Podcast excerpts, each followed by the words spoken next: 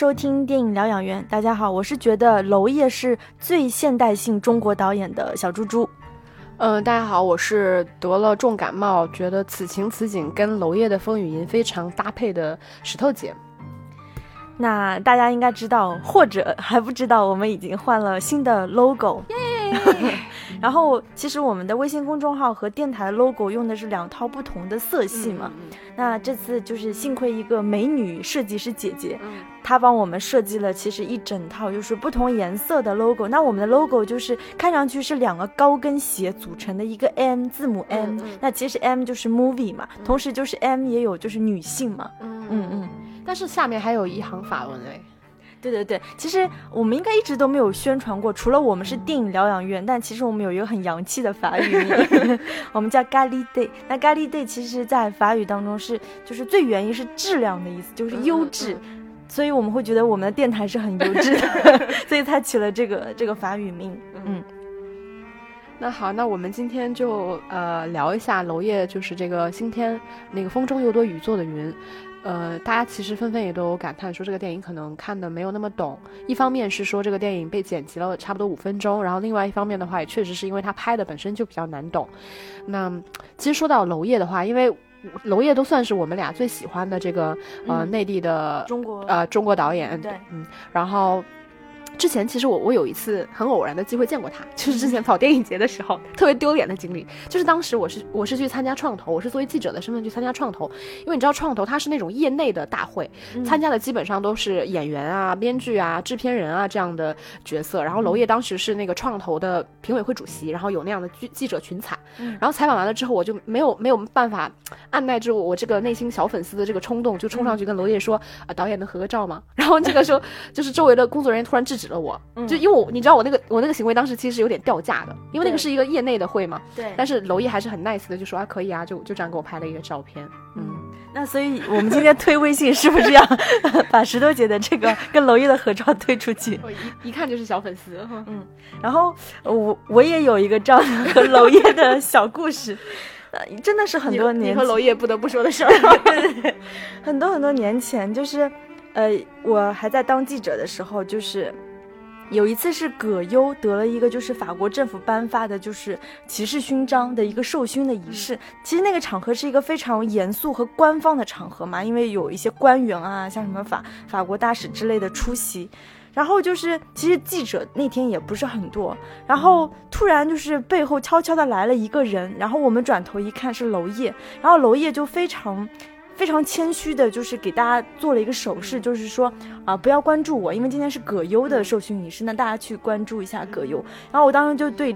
就是娄烨印象特别特别好，我就觉得他是一个很很谦逊有礼的人，嗯。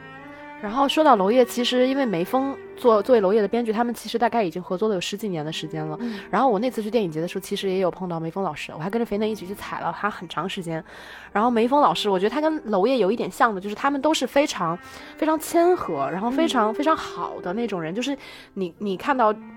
就是这么低调的人，你很难就是去想象到他拍出来的电影或是他们写出来的本子是这么激烈的。对，嗯，呃，像我们今天要聊到的《风中有朵雨做的云》，其实就是一个非常激烈的，在镜头上非常激烈的电影。那我们呃分成几个部分来聊吧。我们首先来聊一下这个电影的主题，然后聊一下这个电影里面的人物，最后我们来聊一下就是娄烨的美学风格。嗯。但是因为这期电影，呃，这期节目就是还是主要围绕在《风中有朵雨做的云》，我们不会太多的去辐射，就是娄烨整体他作为导演的风格或者其他的东西，我们会顺带聊到一些，嗯。那说到看完这个电影，呃，因为我当时买这个电影的时候，是因为，呃，网传出这个电影要撤档了，所以我当时是买了大象点映的电影。然后我看的那场呢，它还有专门有主办方送的那个呕吐袋，然后也有做了一个那个纸巾。然后我我不知道你的观感啊，我看的时候真的看了四十分钟，我就超级想吐，就是因为我我当时是坐在第二排，我离那个荧幕非常的近，你知道那个眩晕感已经强烈到就是我没有办法直视屏幕，我只能是这样。然后我做了一件非常不道德的事情。我就为了坚持看完这个电影，我就玩了一个多小时的手机。但是如果我不玩那个手机，我当时荧幕有也荧幕有调很亮很暗了。但是如果我不看手机的话，我那个电影真的坚持不下来。我觉得它给人的这个观感是非常不舒适的。嗯，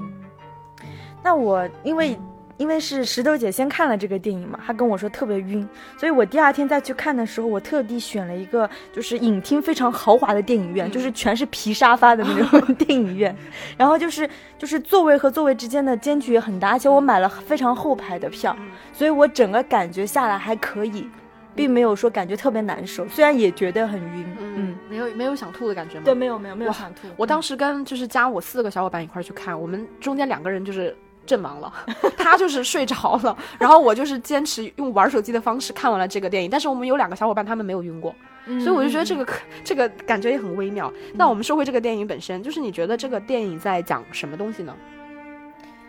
我会觉得这个电影还是在拍人，他是拍那种。社会变革背后的人，这些人心，就是虽然看起来啊，这些人物关系啊，你像有什么情妇啊，呃，什么官商勾结、强拆等等，是看上去很荒诞的，但但同时又是非常现实的，就是。我觉得是时代对于人的影响，然后人对于时代的顺势，然后就造就了这些人物的这些阴暗面和这些事件的荒诞性。就是因为他的电影其实一贯都是很很个人化的、很情绪化的，而且一贯都在拍人，所以我依然觉得这部电影是在拍人。就我我的我的感感觉跟你就是因为他的故事其实并不复杂嘛，对吧？也就是一个强拆的事件背后的这些人物，然后我我的观感就是因为其实这个电影它一上来就是在拍这个强拆的现场，对吧？就是这个显村这个地方的强拆现场，然后中间一大段其实他并没有在很刻意的回到呃之前面有一点点啊，就是井柏然去调查这个案件的时候他也回去，但是他其实大多数的篇幅是在展现这些人物的命运和关系，但是电影最后其实又落回了这个显村这个地方，就是我觉得他说到底拍的这些人物。命运 最终其实还是在拍这个很荒诞的事件了。嗯，我不是有这种，就是一个侧重点的不同吧。不管就是我们主题的侧重点认为是如何，但其实我们看到拍人还是拍事儿。嗯嗯嗯，对。然后那就聊聊人物吧。那首先就是井柏然，井柏然应该是这部戏的男主角，对吧？嗯嗯。因为我自己非常喜欢井柏然，所以我这个电影观看的过程中，其实我大多数直视荧幕的时候。都是井柏然出现的时候，但是说实话，我自己觉得这个电影里面除了就是秦昊跟这个张颂文演唐一杰这个张颂文这两个演员之外，我觉得其他所有的演员跟娄烨的整体电影是不搭的。所以，我我看到井柏然这个角色的时候，我也产生一点困惑，就是因为他这个电影说到底，他是在透过井柏然饰演的这个叫杨家栋这个人物他的以视角去看待这整个事件发生的本身。但是其实我我觉得这个人物好像在娄烨以往的电影中并没有说。嗯，特别需要这样一个电影，这样一个人物，你知道吗？我就觉得好像他电影里以前出现过，就是透过某个人物的视角去看待故事吗？我好像感觉大多数都是在拍，就是摄影机去直接去拍这些人物。嗯。对，的确是这样。就是我印象中，应该应该只有苏州河，因为苏州河它是通过就是贾宏声饰演的这个男主角来看周迅饰演的这个女主角的这样的一个故事，就是一个男人如何去追寻一个神秘的女人。那之后的电影其实都是没有这样一个所谓的媒介的角色，嗯，其实是没有的。那你觉得为什么会有这么个 人物呢？就是因为尽管他很帅啊，但我会觉得。就是可有可无，就比如说今天这个故事不是井柏然这个人物，其他的角色来去看待这个故事的话，我也觉得是 OK 的。对，甚至是我觉得就是呃马思纯饰演的这个小诺来看这个故事也是非常合理的，因为他本来就是事件中的人物。但是就是因为有了这个井柏然的角色，我有种感觉就是他其实打破了整个电影的气质，反而变得类型化了，就有种香港警匪片的感觉。嗯。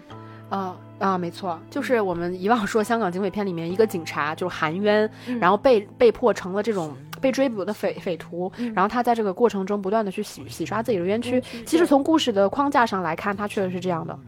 嗯，而且我就觉得他跟里面所有的人物，就是从这个人物来看啊，他跟这个故事最大的一个连接性在于说，他的父亲当年就是也是因为查这个案件，然后发生了意外，那他跟他父亲做的事情之间有一点这个连接性。但是除此之外呢，他跟这个事件本身其实相对来说是比较脱离的。嗯，包括他，你说他跟那个他跟这个呃唐小诺和林慧这对母女，就是他们的这个情感关系，我觉得也是非常强行的。嗯，的确是这样。就比如说他跟林慧，其实。就是有点林慧，林慧其实是色诱他嘛，对吧？然后最后虽然没有成功，但是起码扯上了一些一些绯闻，让他卷入了这个事件。对，然后包括他跟唐小诺之间也是，就是见过几次面，感觉好像难道是就互相爱上了吗？这个其实也有点扯，就有点强行的，就是把这个人把井柏然这个人物置于这个事件当中的感觉。这个人物其实我我是觉得加的是有点强行的，包括我觉得井柏然的演技，虽然我不是说我不是说井柏然演技差，就是因为他。一直以来，我觉得他演电影挺努力的，就是粉丝说的话，我觉得他挺努力的。但是跟这个，就是娄烨这种类型的电影，我觉得还是演技上会差很多。不要说那个井柏然了，我觉得连宋佳都不行。嗯嗯嗯，就是都都没有办法跟整个气质非常的融合。我觉得是没有这么垮和松弛，就是这个人物跟他这个形象，就这个演员跟他这个要饰演的这个人物吧，我觉得本身并没有融合。就他并不是这个时代或者是这个特定背景下应该有的那个人物的样子，嗯，就我觉得这个不是说你演员素颜了这个就 OK 的，嗯，而且我们前面聊过嘛，就是嗯，井柏然他其实作为一个男性嘛，他去看待这个故事，像那个苏州河里面贾宏声，他其实也是男性的视角，这个是不是娄烨一直以来就是比较习惯常用的一种嗯视角方式？的确是这样，就是他的电影不管有没有这样的一个媒介角色，他总体来说就算是摄影机的这个视角，其实也是男性视角，而不是说女性看男性。就是所以之后我们也会讲到，就是因为他是男性视角，所以都会有一些所谓的荡妇文化。那之后我们讲女性角色的时候，会会聊到这个。嗯嗯，好，那我们聊一下秦昊跟这个，主要是秦昊了，因为这个秦昊其实算是跟娄烨合作次数最多的一个男演员之一。像之前《春风沉醉的夜晚》《浮城谜事》，然后到这部《风雨云》，还有一个这个叫唐艺杰，饰演唐艺杰的这个演员叫张颂文，他之前在那个《春风沉醉的夜晚》里面也有出现过。其实无论他们这两个电影里面出现的时候，我都觉得跟整个人物和氛围是非常契合的。嗯。首先就是呃秦昊的这个形象吧，我对吧？他其实是有点点油腻，对吧？然后感觉又有点小成功、小自信，然后可能还是有点小花心的这样的一个形象，其实是比较适合，怎么说？比较符合当代中国中年男性的这样的一个气质吧。而且我觉得他他他很可贵的一点啊，就是他之前在那个《春风沉醉》里面，他其实饰演的是一个同性恋。对对对，然后。他在那个里面，你你，我觉得大多数的这种异性恋男演员演同性恋的时候是会有一点违和感的，但他在里面就是这个细节抓的还很好。对，就我我记得他吃饭的时候的那种拿筷子的姿势啊，包括他看其他人的眼神啊，就是他传递出来他是一个同性恋，但同时他不是说是那种很娘的那种同性恋，完全不是。嗯，那你觉得秦昊的这个角色吧，或者他一贯饰演的这种男性角色，他在娄烨的电影里面？就是否真的有这种所谓的连贯性呢？我觉得共性一个非常突出的共性就是很渣，就是 娄烨电影里面的男性基本上都很渣，那反而就是像是那种好像是个人事业还有点有点成功的那种，但是就是说情感男女关系是比较比较随性、比较复杂、比较混乱的。嗯，那你觉得他们为什么这么渣呢？我自己觉得，就是他电影当中的人物，这种渣是一种很本性的、很天生的，是遵从内心的，就不只是男性角色，我觉得女性角色也是这样。嗯嗯，就是天生就渣，这个其实带有一点就是这种人性本恶的这种意味在了。嗯，你就像从颐和园开始，它里面也是这样的，就是我觉得是不是说，好像似乎男女对于这种情欲关系，或者这个男女关系之间本身的态度就是很随意的，对吧？嗯，是这样子，就是除了这个随意性，我觉得还带有一些很原始性、很动物性的。就比如说娄烨的那部玩纯法语电影叫《花》，应该很多人应该没有看过，而且资源我不知道现在难不难，还好还好能找对吧？就是那部《花》，其实就讲一个中国女留学生，然后在巴黎，然后跟一个就是建筑工地的蓝领工人的一个法国男人发生的一个这样的情欲的故事。其实很明显的就是他的这种。爱情更多掺杂的是这种情欲原始性。嗯，哎，你说到这个地方，我想起来了，就是我觉得他的电影里面，其实，你你你你之前有跟我说过，你觉得他电影里面其实一直在拍的是这种两性关系嘛，就是男男女这种。我觉得他电影里面好像一直有一种内容是延续的，就是其实这个男女关系是不牢靠的，就彼此之间似乎似乎不不不够信任，也很脆弱。嗯，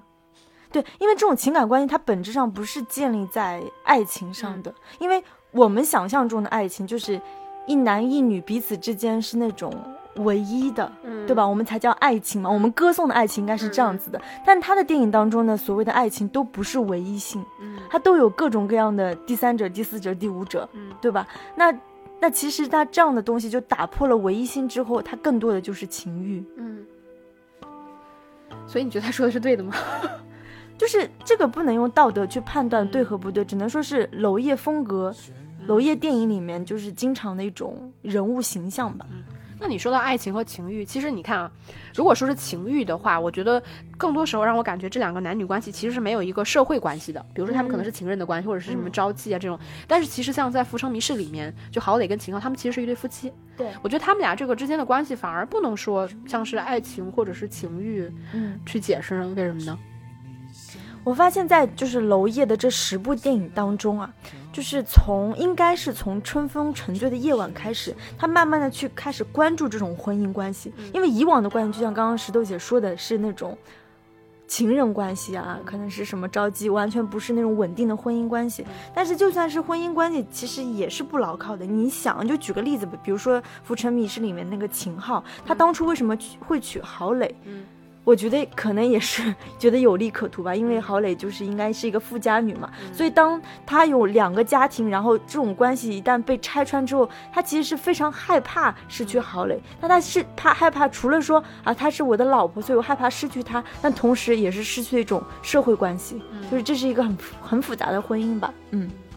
所以说到底，我觉得娄烨他的电影还是就是在拍这种人人类比较自私的这种本性吧。我觉得还是有、有一点这种相对来说比较，呃，悲观的情绪去看待人人类的这种天性。但是你像那个《颐和园》里面，其实他也有拍到，就是人类对于这种自由的这种向往。向往嗯，对嗯那个里面反而你很难去去用道德去谴责这种比较混乱的男女关系，因为它是真的非常自由的，嗯，非常天性的东西。嗯然后说完了这个秦昊饰演的江子江子成，我觉得还有一个男性角色也挺有意思，就我们说这个张颂文饰演的这个唐奕杰。嗯就我当时看的时候，我跟我的小伙伴有聊到一个事情，就是他们在质疑说 这个人物到底是什么时候开始萌生了打老婆的这个这个想法。嗯有一种说法就是，可能就是因为他出现的时候，他的形象其实相对来说就是比较猥琐、比较油腻的嘛，对就是啊、呃比较屌丝的那个样子。然后所以就是说，他可能本性里面就是带有这种就比较渣的天性。还有一种呢，就是说他其实是在结婚了之后，发现自己喜当爹了，然后他他嗯，算是这种生气吧，然后才爆发了这种家暴的行为。你觉得呢？我自己觉得应该是从一开始就是他骨子里就是一个猥琐胆怯，嗯，更符合娄烨的这种一贯对的的一贯的这这个个人性本恶的这种东西是吗？对。嗯但是同时他又他又就是有一种男人的独占性，嗯对吧？就是比如说唐艺杰，他其实后来肯定明显是知道他老婆跟那个江子成是有一腿的，对吧？对但是他其实也是在无视或者是纵容这种关系，嗯但同时他又很生气，他会回到家之后反而还会继续去打他的老婆，嗯那他这个心理其实是比较复杂的。那娄烨的电影当中，我觉得这种男人的嫉妒性和独占性，其实以往也有表现，嗯。就是还是那部法国电影吧，花。花，嗯嗯。对，这里面那个男的就非常，就是他他会连带着就是觉得啊，那所有女人天生就是淫荡的，嗯。所以他会他会这种独占性、嫉妒性，然后包括对女人的这种批评和不尊重，我觉得都有。你你觉得这个真的是男性的天性吗？我觉得应该是，我觉得是男性的天性，嗯，OK，就像就像那个你遛狗，狗出去撒泡尿，嗯它其实也是对这个撒尿的这个土地的一种独占性，这是很很原始的东西。但是男狗，你就是公狗、母狗，它都撒尿，对不对？对，它这个不是说公狗撒尿、母狗不撒尿的事情。我们为什么要聊这样？那我们来聊聊完了这个男性吧，我们来聊一下女性角色。其实一共有三个女性角色嘛，最核心的是这个马马思纯饰饰演的这个唐小诺，然后她的母亲林慧，还有一个就是这个连阿云，其实三个女性角色。嗯其实这三个女性角色当中，我自己觉得相对最不饱满的反而是唐小诺，啊啊，为什么呢？就是要我看，我觉得这三个女性角色都不饱满。就是呃，首先先说林慧吧，啊嗯嗯，就是林慧这个角色还是能看出很明显的，就是我们上一代的中国女性，她在这个时代变革之下，长得漂亮的这种，对对，长得嗯。漂亮并且有点成功的这样的女性，嗯。就是她的命运还是是被那种命，就是被时代被命运裹挟，她还是很很依附男性的，嗯。就是她的一切所谓的成功啊，一些都是依附男性。你看，你就看她自己，先被一个男的抛弃，嫁给了一个屌丝，嗯。结果被屌丝家暴之后，后来还是靠他以前男人来拯救她，对吧？最后发生了这样一个，嗯。这样的一个很很荒诞的故事。嗯但是你看现在的所谓的成功的女性，哪怕也是长得挺好看，但但是你不太再会怀疑说啊，她是她是靠什么什么上位，就是还是会啊，还是还是会但是只是这种就是不能，就是不能是单纯靠美貌，对吧？对，现在已经不是这个时代了，嗯光美没有用。就是嗯，可能现在的这个女性，比如说真的我们所谓成功的女性啊，嗯除了说，嗯，她的家境真的非常殷实。如果说她她在比较短暂的时间里面获得了这种社会上定义的成功，我觉得除了像我说，像我们说到这个她自身的一些条件，比如说她真的可能是个很美、很嗯迷人的女人之外，她一定要有自己的本身的这种能力，去足以支撑她站到现在这个位置，对吧？嗯嗯就是女性可发挥的余地，在这个时代其实是越来越多的，嗯不再那么受命运，就是怎么说左右了吧？嗯真的吗？那我们来来说一下这个唐小诺吧。就我我自己其实，嗯、怎么说呢？我觉得这个角色让我感觉有点怪怪的，就是。嗯，就是因为他其实是一个相当于是万人迷的角色，就是里面无论这个故事本身是多么的肮脏，对吧？但是其实所有人对他这个人物都是抱有善意的。我会对这个人物产生一点困惑，就我我好像没有在以前娄烨的电影里面看到会有这么样一个人人都喜欢的一个女性角色。嗯，就是与其说她是女性角色，我会我会更把她定义成她是一个孩子或者是一个晚辈。那在这个故事当中的，除了井柏然跟她是同算是同辈以外，其实其他人都算她是她的长辈，无论是她的亲生母亲、养父、亲生父亲，还是说林阿就是连云阿姨这样子的，对对。那他们对于这样的一个孩子，无论是他们之间的关系多么肮脏、多么复杂，但是他对孩子还是抱有一种怎么说？不只是善意，这是一种亲，这是一种亲情。我知道啊，但是为什么呢？你觉得娄烨为什么这么拍呢？就是这个人物我可以理解啊，但是我就有点不理解，说为什么会有这么一个形象出现？你觉得这跟娄烨自己现在这个心境有关系吗？我我觉得可能是因为他毕竟也是一个呃中老年男性了嘛，对吧？所以他看待就是年轻的嗯小女孩，他可能是另外一种心态了。所以其实我们看得出来，这个电影里面就说拍家庭也好，或者说拍这种孩子也好，其实确实某种程度上可能跟娄烨当下的这个心境，就是他的一个对周围事物感知的这么一个情况所来的，嗯，嗯对吧？嗯所以会有一些我们之前感觉他电影里面好像没有出现过的东西。嗯就我关于唐小诺这个人物，其实我还有一点非常困惑的，嗯。就是这个人物他最后其实他是凶手嘛，他杀了他的养父。嗯那我们的电影里面其实有看到，是他确实是看到了自己的母亲被他虐待，嗯，所以他从小也对他很排斥。但是毕竟就是他的养父其实对他很好，对，所以我们我我不懂，就是他就是他去杀他养父这件事情，这个动机我会有一点存疑。嗯，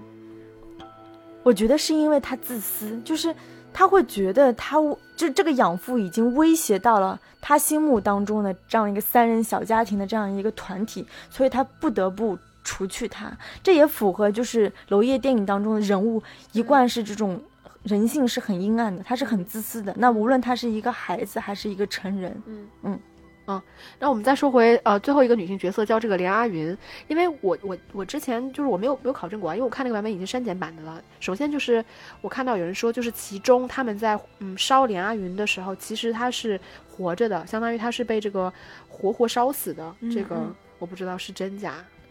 我我是在网上直接看到了这样的一个视频，片，对嗯对，就是其实当时他还没有死，但他已经火烧，就是马上火烧到他身上的时候，他就开始尖叫，他就开始动的时候，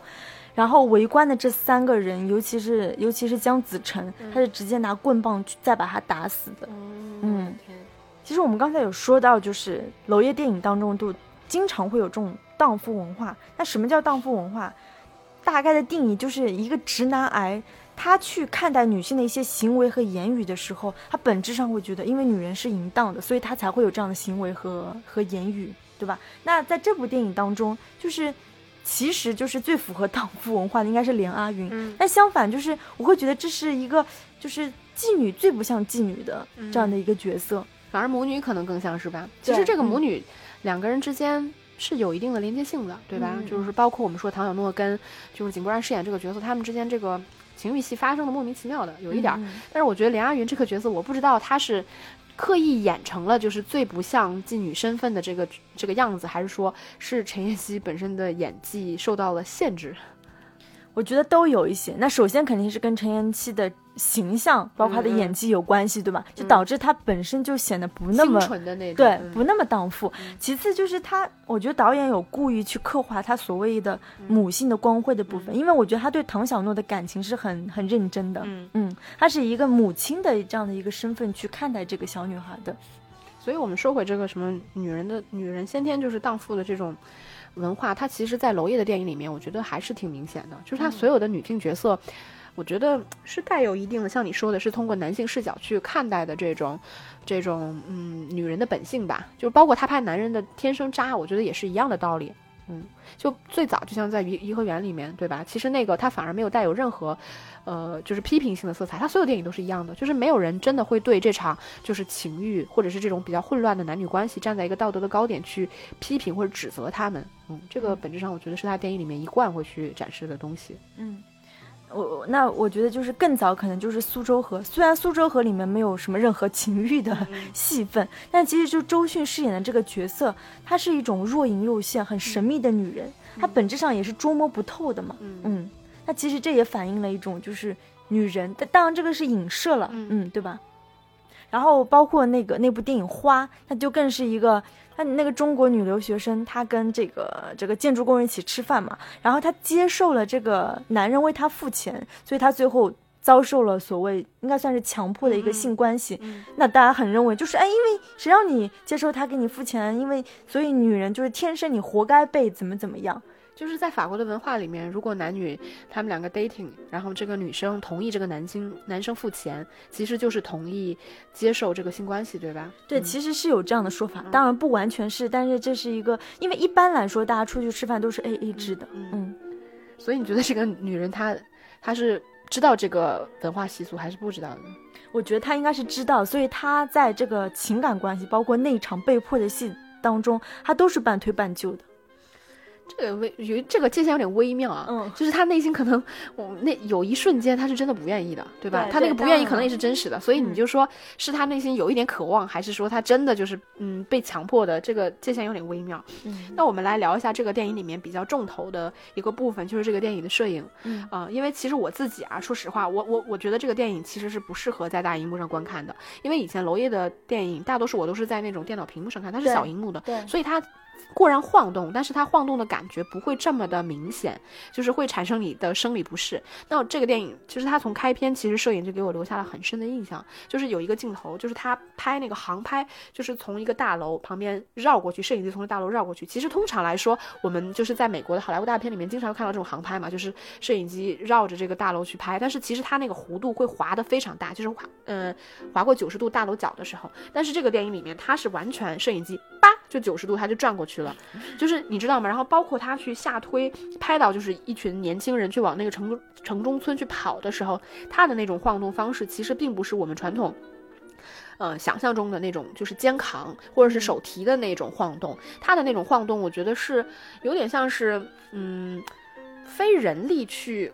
呃背负的这个摄影机所产生的晃动，那个是一种非常刻意的，我觉得不是说你随着人物去跑的时候产生的晃动。然后关于这个摄影机，所以就是我产生了几点困惑。第一，就是因为呃，我我我觉得这个电影就是因为它太晃了。嗯，它比娄烨以往所有的电影都晃。那你观众看那么大的荧幕的时候，其实你是找不到视觉焦点的。对这个就好像说我今天看一个一百人的群殴，其实我只能看到一个点，对吗？嗯所以其实我很很容易就是抓不到这个视觉的焦点。但是这个电影里面，就是它呃，官方宣传的是说这个电影它是有一个所谓的就是你越接近真相越越眩晕的这么一个一个部分。但是我因为。我我后面其实看的不是非常认真，所以我不知道他是否真的有这种摄影机的节奏去做到了他所谓的就是越接近真相的时候，摄影机越晃动的这个部分。我觉得是有，那尤其是就是那场井柏然跟秦昊的那个打斗戏，就是在房车上的打斗戏。我当时看的很很困惑。对他这个有，他这个其实就做到就是节奏越来越快，所以越接近真相的时候，他的镜头越来越晃。嗯嗯，那他也跟他整个电影的就是这个情绪点有关吧。那这场戏其实我特别喜欢，因为当时我看的时候很困惑，就是我看到他们在一个。起码是一个室内的环境当中，感觉是什么白墙啊，就是你感觉可能是在屋里面打斗，但是同时你又会觉得为什么会会有那个上下的晃动，就是感觉你这个房子在动还是什么。然后下一场戏，那个人就是井柏然就被甩到那个房车外，就是他人人身一半在外面，脚在车上，所以你就看到啊，原来这是在高速公路上，然后一直到这个车完全就感觉人车俱毁的时候。然后当时那个新闻报道就说啊，这是什么紫紫金集团的房车，怎么怎么样？然后你才知道哦，原来刚好那场戏其实是房车在高速公路上的打斗戏，其实就就就挺妙的，嗯。所以你觉得他有做到，就是真的到后面的时候，整个晃动的节奏越来越快。嗯，你会有这种生理性的感受吗？就是好像到后面越来越晃的这种感受，会有。包括像前面开头的那个，就是拆迁强拆的那个戏也是这样，它其实也是很晃动，而且是节奏，就是双方感觉对峙的情绪，包括节奏越来越快的时候，它越来越晃，嗯。那我也产生了同样的困惑，就是我觉得娄烨以往的电影其实已经挺晃的了，因为他就是喜欢手持嘛，对吧？那所以他以往电影已经很晃的情况下，我觉得那个，嗯，作为电影的一种风格，我觉得是非常完整的。但是他真的有必要在这个电影里面做到这么晃吗？就是我懂得他的意图，但是我，我对于说他是否真的做到了他想要的这种效果是存疑的。就你觉得这个电影真的有必要这么晃吗？这个其实真的很难讲，至少我是认同他这种晃的。因为，因为我我确实是随着这种晃动，我的各方面作为观影者的情绪啊，各方面是被调动起来的。嗯，我是认同他整个的美学风格，而且我是比较进入式的。嗯嗯，所以你认同？对，我觉得没必要晃成这样，我是发自内心的这么觉得。还有一个就是，我觉得他电影里面一贯的这个风格，就是他的电影，他的摄影机啊，真的我觉得是真的非常拟人的，就是他那个视角是拟人的。为什么会这么说呢？比如说。我面前站着两个人，他们在发生对话。对，那如果我作为一个人，其实如果我不知道这个对话的前因后果的话，其实我是不知道我应该看左边的这个人还是右边的这个人，对吗？所以我们看到娄烨的电影经常是这样的，就是他会甩嘛，他会呃左边的这个人说话了，他摄影机才过去，然后说完了之后他马上又甩，然后右边的说话他又甩到右边去，因为我们对话的这个频率和节奏一定是快于摄影机。就是你运动的这个速度的，所以他的电影里面永远就是经常会有一种，就是这个镜头的呃镜头运动会置于这个人物对话的这个效果，嗯，所以我就觉得他真的非常的拟人化，因为我们人也是这样的嘛，对吧？我不知道谁在说话的时候，我可能会等他说话了，我的他的声音传到我耳朵里面，我才会去看他，嗯，我我觉得是这样的，所以就是经常有种感觉，你会感觉这个摄影机也是一个人，就是他有种偷窥的感觉。他就是想像跟着这个人物在，就是他也是个好奇者的心态嘛。我不知道这个人物下一秒会做什么，或者会说什么。嗯，所以这个也会让我产生另外一个困惑，就像在这个电影里面也有那个林慧跟梁亚云他们在车内的这个争斗的这个戏嘛。然后包括你说到另外那场，就是秦昊和井柏然的这场争斗戏，你会觉得这个镜头它常常是抓不到重点的。对对吧？所以我会产生一点困惑，就是说娄烨，因为我毕竟没有真的拍过拍过电影，所以我不知道他这个拍的呃信息是说他真的之前就已经排演过了，他跟演员知道他抓到的信息都是他自己想要的，还是说他在现场的时候，其实可能拍拍起来的时候他是相对处于一种比较随意的状态呢？因为确确实这个信息是很碎片化的。我我有了解到，就是。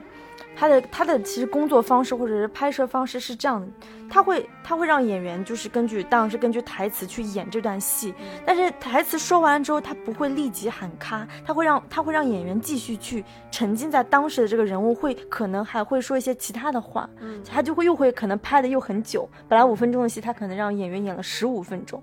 然后就包括剪辑也是，呃，所以就导致就是他其实是以这个情绪。来定这场戏，就可能就导致这个画面可能不够那么精美，嗯，因为它是根据这个当时的氛围来定的，这是他的工作方式嘛。因为它的镜头其实是连贯的嘛，但是整个信息是非常碎片的，嗯，以至于观众其实你你眼睛只能跟着摄影机嘛，所以你摄影机晃成那样的时候，其实我观众也是没有办法 get 到你这场戏的一个视觉重点是什么，嗯，但这个我觉得这个不是优缺点啊，这个因为这是他一贯的一个风格，风格对，嗯。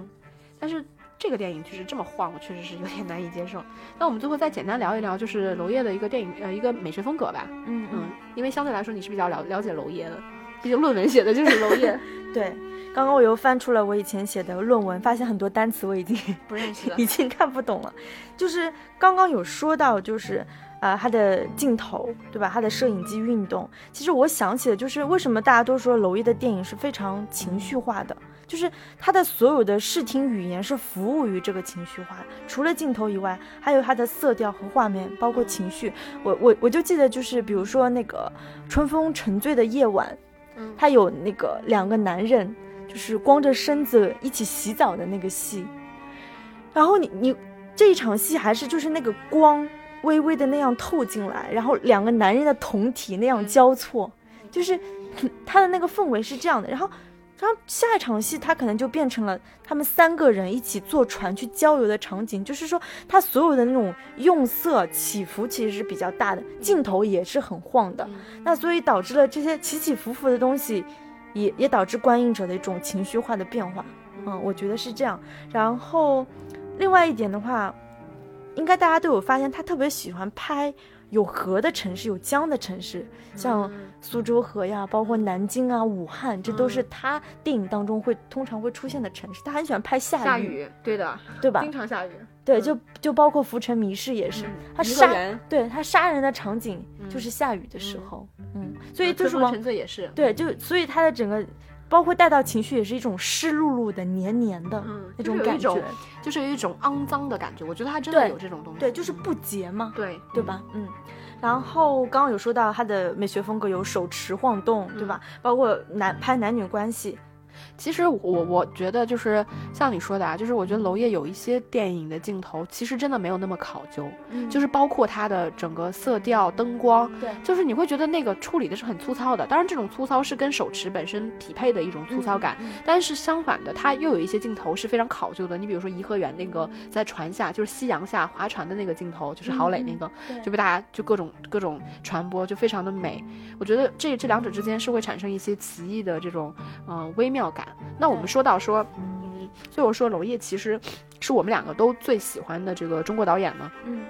但是其实呃跟他一样，同样就是很受国际影坛瞩目，因为我们也知道娄烨的这个拍电影的过往，对吧？就是他其实呃非常的呃。跟国外电影节的这个关系，国外电影界吧，这个关系其实非常紧密的。对。但是无论是说，嗯，低落导演像呃王小帅好，像贾樟柯也好，然后再到像娄烨，就我不知道，就是娄烨的电影，就是你觉得法国人去看的时候，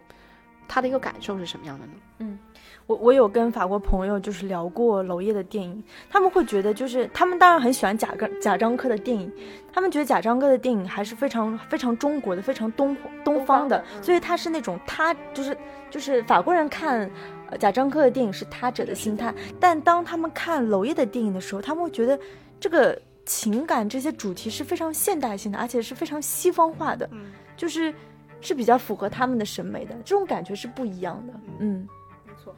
而且我觉得他的电影很微妙的一点就是，其实你看他拍的也不是说多么高级的内容或者题材，他的取景也是这样的，但是他电影就是呈现出一种非常高级的感觉。对，嗯，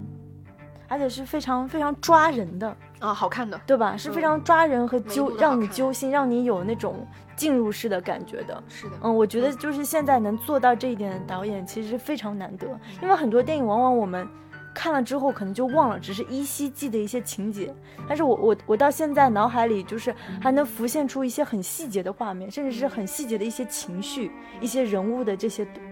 人物背后的一些情感，嗯，那。也听小猪猪聊了很多，其实我私下听他讲的远远比就是我们在节目里面聊到的内容要多。嗯嗯，那我们这期节目就是这样了，就是无论我自己对呃《风云》这个电影的观感如何，多么难以接受，但是我还是非常喜欢娄烨。嗯，然后大家也可以去看一下，我听说排片也不多，应该可能应该快下线了，应该快下线了。那好，那我们今天节目就到这里了，然后呃，欢迎关注电影疗养院的微信公众号。嗯，那我们就这样喽，拜拜，拜拜。